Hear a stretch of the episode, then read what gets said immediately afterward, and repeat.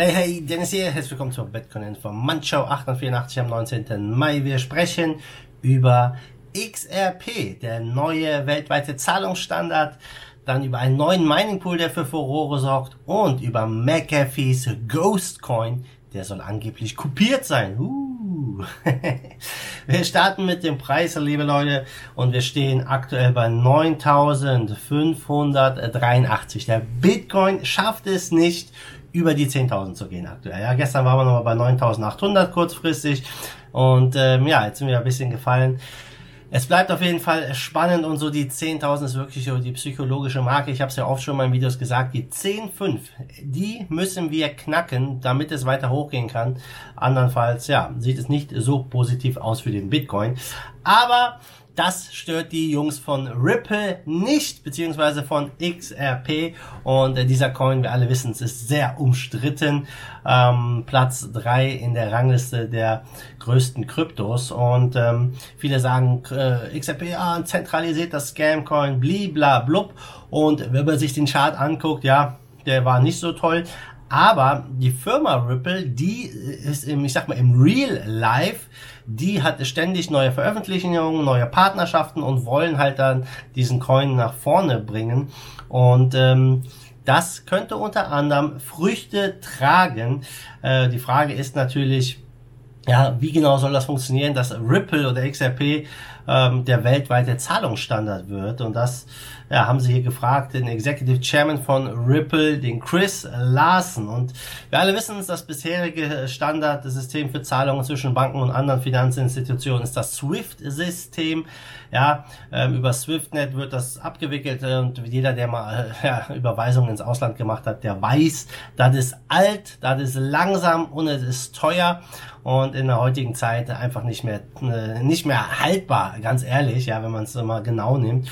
Und ähm, da will Ripple halt jetzt rein und diese Schwachstellen beseitigen und XRP als Brückenwährung nutzen, um halt sichere, schnelle und günstige internationale Zahlungen zu ermöglichen. Das funktioniert auch, ja. Nur ist es halt noch nicht so weit verbreitet. Und in dem neuen Podcast hat sich der Mitgründer und Executive Chairman Chris Larsen jetzt dazu geäußert, vor allem sehr optimistisch, dass äh, Ripple Swift in Zukunft überholen könnte, einfach weil ähm, sich das XRP Ledger bereits bewährt hat, es ist funktioniert und ähm, ja einfach besser, ein besserer, besser ist als das äh, ja, ineffiziente SWIFT-System. Die Frage ist halt, nehmen die Banken das an oder bauen die ihre eigene Lösung? Ja, das wird sich dann noch zeigen. Aber er glaubt einfach auch, ja, XRP ist natürlich zehnmal besser geeignet als der Bitcoin, ja, vor allem durch den Proof of Work, äh, dass man in der Theorie eine 51% Attacke durchführen könnte beim Bitcoin und ähm, somit die Geschichte umschreiben könnte. Ich sag mal so, man hat es immer wieder gehört, ähm, auch bei Bitcoin SV oder Bitcoin Cash äh, heißt es, ah, die kleinen Chains kann man attackieren. Wie oft ist es vorgekommen? Noch nie. Ja, es macht nämlich keiner, weil es einfach nur Geld kostet und äh, Verschwendung ist. Äh, das ist nämlich eher sinnvoll, ja, äh, lieber an einer ehrlichen Chain zu arbeiten, als eine andere zu zerstören. Aber ähm, diese, diese Geschichte, die Ripple hier verfolgt, um XRP als Standard zu etablieren, die ist noch lange nicht vom Tisch. Das äh, mit den Partnerschaften ist definitiv interessant und ähm, ich glaube aber, dass hier der Coin definitiv äh, ja, funktionieren könnte in diesem Bereich. Ähm, natürlich, ich sag mal, wenn man sich die Struktur anguckt, was die Inhaber und die großen Wale hier machen mit dem Coin, die verkaufen immer ab und man sieht es am Chart, also das ist nicht so schön. Aber jeder von euch, der mal Ripple oder X bzw. XRP mal benutzt hat, der weiß, wie schnell und günstig das ist. Ich kann es eben nur, nur mal empfehlen, das Ganze mal zu testen. Ja, also ist kein Vergleich mit Bitcoin. Ja, dann gucken wir mal rüber zum Mining. Das Bitcoin Mining hat einen neuen Pool mit äh, Sitz in China, der gerade Wellen schlägt in der Szene. Und ja, wie aus dem Nichts scheint der Lubian Pool zum siebtgrößten Mining Pool hier äh, aus dem quasi einfach hier empor ist, ist emporgestiegen und äh, das ist schon sehr ungewöhnlich.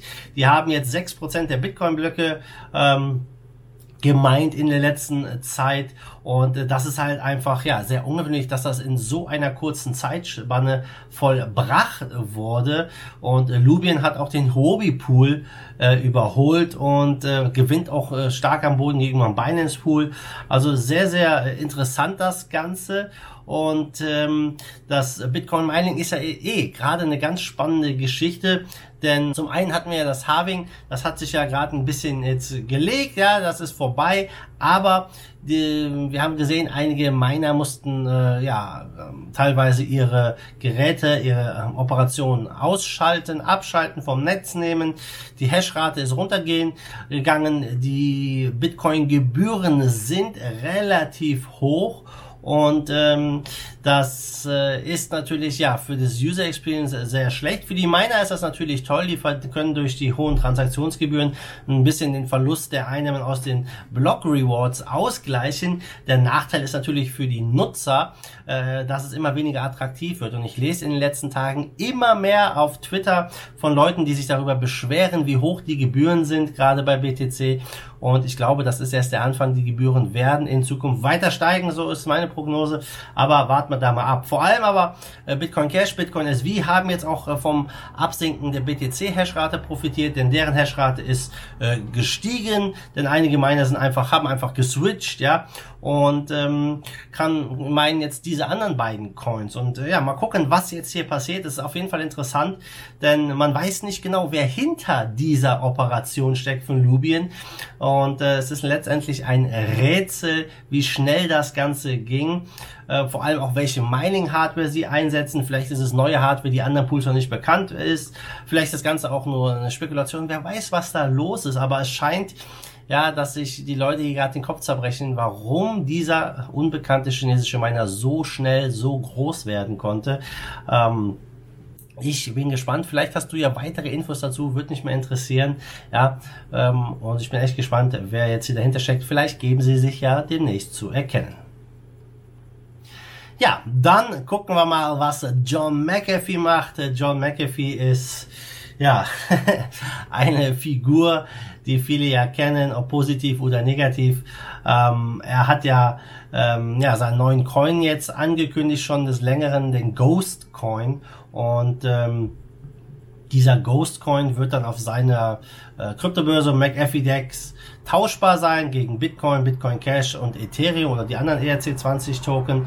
Und die Ghost Transaktionen basieren auf einer Escrow-Architektur und werden mit Hilfe von Zero Knowledge Proofs verifiziert. Das heißt, man kann hier nichts nachverfolgen. Das ist so der Ziel, dass man ein Geist ist, ja alle, dass man hier wirklich privat agieren kann. Und ähm, jeder, der einen den ESH-Token besitzt am 25. Mai, bekommt dann hier diesen äh, Ghost-Token auch äh, als Airdrop.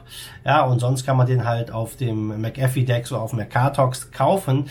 Ähm, aber es gibt einige Vorwürfe hier, denn das White Paper, das vor vier Tagen am 15. Mai veröffentlicht wurde, scheint kopiert zu sein. Und zwar von Pivex. Pivex auch ein Coin, ja, ein Privacy Coin, den es schon ein bisschen länger gibt.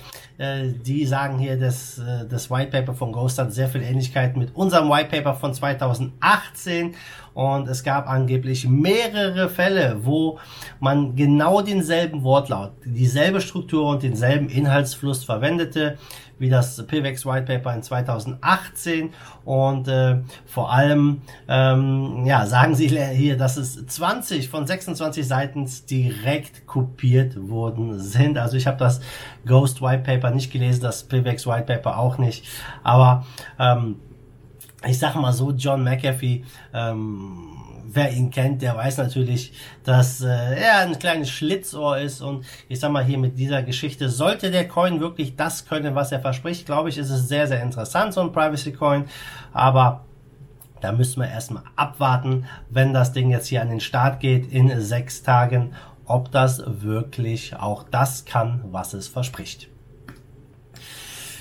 Ja, zum Schluss gucken wir mal, Marktgeschehen bei 263 Milliarden. Du siehst, der Bitcoin leuchtet rot und äh, Bitcoin Dominance ist ein bisschen runter auf 66,9 Prozent. In den Top 10 ist alles leicht im Minus 2 bis 3 Prozent, also keine riesen Verluste. Aber es ist aktuell fast alles rot. Nichtsdestotrotz gibt es auch noch äh, eine Handvoll von Coins, die äh, Plus sind, angeführt in den Top 100 von Steam mit knapp 17% Kursplus. Ich glaube, Steam hat jetzt auch wieder einen Hardfork. Ähm, keine Ahnung, was genau da los ist, aber 17% Kursplus sind nicht schlecht. Und Top-Verlierer hingegen ist der BHEX-Token mit knapp 13% Minus. Also Leute, das war es von mir, der Dienstag. Ja, startet 8.30 Uhr haben wir jetzt am Morgen. Ich wünsche dir einen schönen Start in die Woche und du weißt ja, was zu tun ist. Lass mir ein Like da, gib mir einen Thumbs up und wir sehen uns morgen wieder in alter Frische. Bis dahin wie immer, macht gut, schwenkt den Hut. Let's fight the force of evil in Bitcoin and cryptocurrency we trust. Bam!